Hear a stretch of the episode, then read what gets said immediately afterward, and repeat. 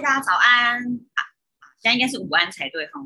我是工程师妈咪，包浆声音清不清楚？让我确认一下，因为今天在外面直播，我没有带麦克风，我就是不知道这样收音可不可以啊？我先确认一下哦，好像可以。好，好，就是我这几天在台北啊，然后参加一个课程。然后我住在一个青年旅馆，所以有没有觉得今天背景超漂亮的？好，我接下来呢会有大概四天的时间都会在这个背景做直播。好，今天是好好说话练习的第八集，今天要来聊聊如何与人破冰交谈，尤其是当你在跟一个陌生人或无论是网络的还是在可能面对面交谈的时候，有时候也不一定是陌生人，可能是久违的朋友，或是你真的跟自己的顾客。聊天聊到脑子一片空白，不知道该说什么的时候，我们可以如何打破这个人际沟通的冰块 冰期，能够再重新的暖线起来？好，那可以事先先准备一些万用的话题，呃，再从对方的兴趣去去延伸。OK，好，呃，有些人呢，我觉得这其实跟个性有关，像我自己的个性是蛮呃蛮喜欢。与人家聊天，当然也不是每一次都这样，只是呃，大部分的时间可能也是跟我成长的过程的一些经验，甚至是呃自己在带团队，自己在作为一个领导，其实已经默默的习惯去主动关心别人，与人交谈，然后呢，甚至是对对方对跟我交谈的对象有好奇心。好，可是呢。有的人的性格，像我自己的学员伙伴里面，有的人他真的是天生的比较内向，那他可能跟不管在网络还是马路，不管是面对面，甚至是讲电话，甚至是打字的发讯息聊天，他都会很紧张，不知道要说什么，然后最最最害怕，他其实最害怕的事情是讲错话，就是我明明想表达的不是这个。可是却让对方有误会的感觉，然后脑子一片空白，然后就很挫败，然后很有罪恶感，最后他可能就开始逃避与人交谈。那如果你是一个业务性质的，或是销售性质的，或是你是一个创业的老板，呃，这其实会可能真的是一个问题。好，那今天来聊聊，如果你不知道该怎么样与人聊天，你可以怎么做？好，刚刚讲到你可以准备一个万用的话题。那有一本书叫做《杂谈力》，大家有没有看过？我没有看过，好，我是因为有这本杂志。那在杂谈里啊，这本杂志的说，呃，在准备话题，所谓的万用话题之前呢，你可以记住两大核心。有飞机飞过去，好像不知道有没有录到飞机的声音。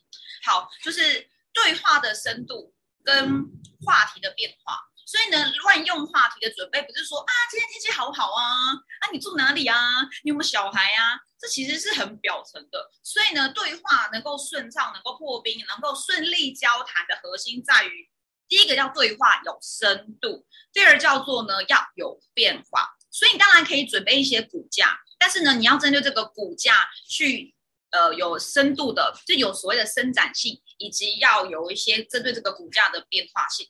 换句话说呢，你要去思考的是，呃，对方他加入了你的这个话题，譬如说今天天气好好啊，啊，我在台北啊，我在上课啊，那这讲完有时候其实蛮无聊的，要怎么样让对方能够加入我，譬如说我人在台北这样的一个话题，像刚刚就有网友说，哇，你背景好美哦，对不对？那我说，哦，对啊，这饭店好美哦，对，谢谢。就 ending 了，对不对？就据点了。那可能可以针对我背景好美这样的话题说，哦，对呀，你猜猜看，我住在哪？哦，我住在现在好像在大同区吧，呃，还是松山区？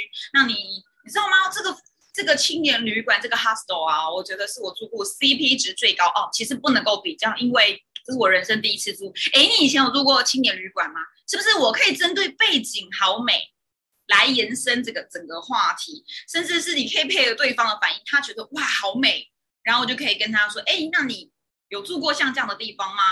然后灵活的变换话题，在一来一往、一来一往之间，让话题针对背景好美而深度延伸下去。所以有没有发现有一个关键，就是如何让话题有深度？就是你要问对方问题，你针对他说的那一句话，你往他讲的应该说。你就反问他，针对他刚刚提出的那一句话，你反问他的经验，他的故事。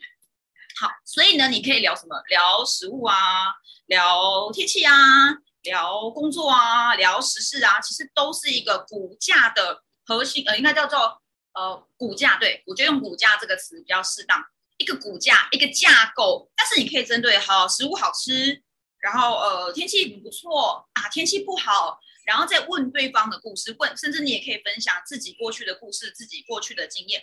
都是一个很好搭讪，然后破冰开启的一个起头。好，那接下来才是从对方的在回应你这个主题时的反应去切入。例如说，天气虽然看起来不错，但今天天气很多云。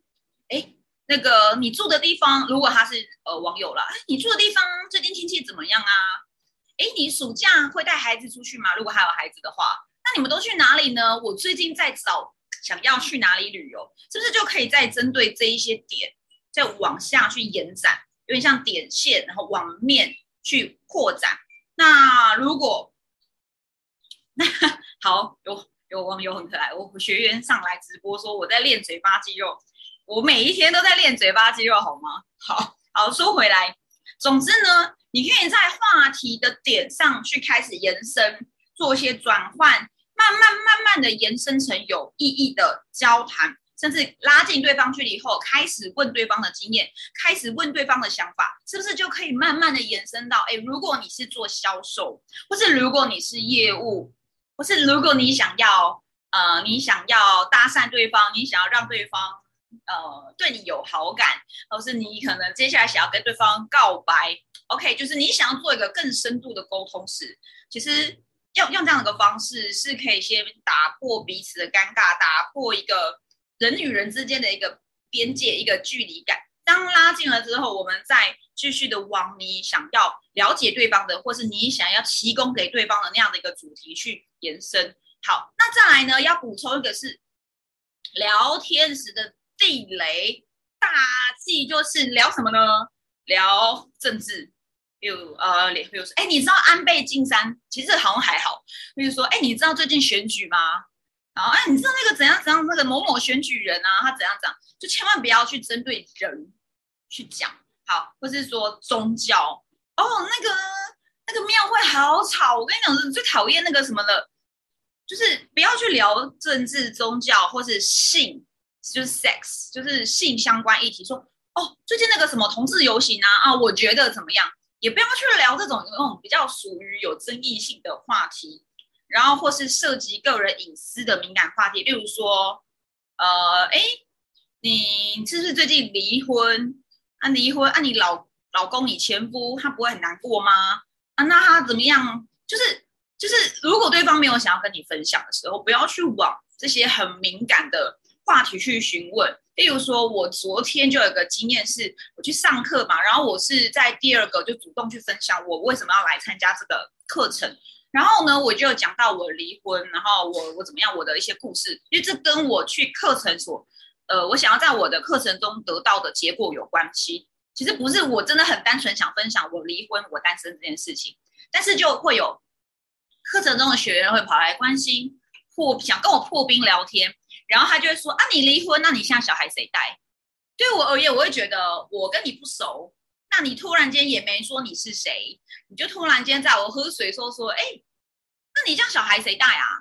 我心里面觉得，哎，干你屁事！真的是一种，哦啊，小孩，嗯，就爸爸带啊，哦啊啊，这样，爸爸爸爸在哪里啊？啊，那你爸爸也住北北部吗？就是觉得我为什么一定要告诉你？我孩子跟我前夫跟我家庭的事情呢，对不对？第一个是我不是不愿意聊，是我不知道你是谁，我不知道你为什么要问我这个问题。那如果我们是先了解彼此，哦，你也是单亲吗？哦，我也是。哦，你有两个孩子，哦，我也是。哦，是哦，哦，那怎么样？问一些，可能我们就开始分享共同的经验、共同的故事，有了共鸣，有了拉近距离后，再问对方说，哎，那你这样子来上来，孩子，呃，是是谁来负责啊？哇，这是。那你这样子好棒哦，能够有一个机会来上课，能够好久没有自己一个人了，对不对？就是就会让人家觉得比较舒服。好，所以呢，不要去牵扯到很多个人立场、个人思维的话题，以防产生争执，然后越聊越火气很大。不但没破冰，好啦，你破了，结果又烧起来，所以过于不及。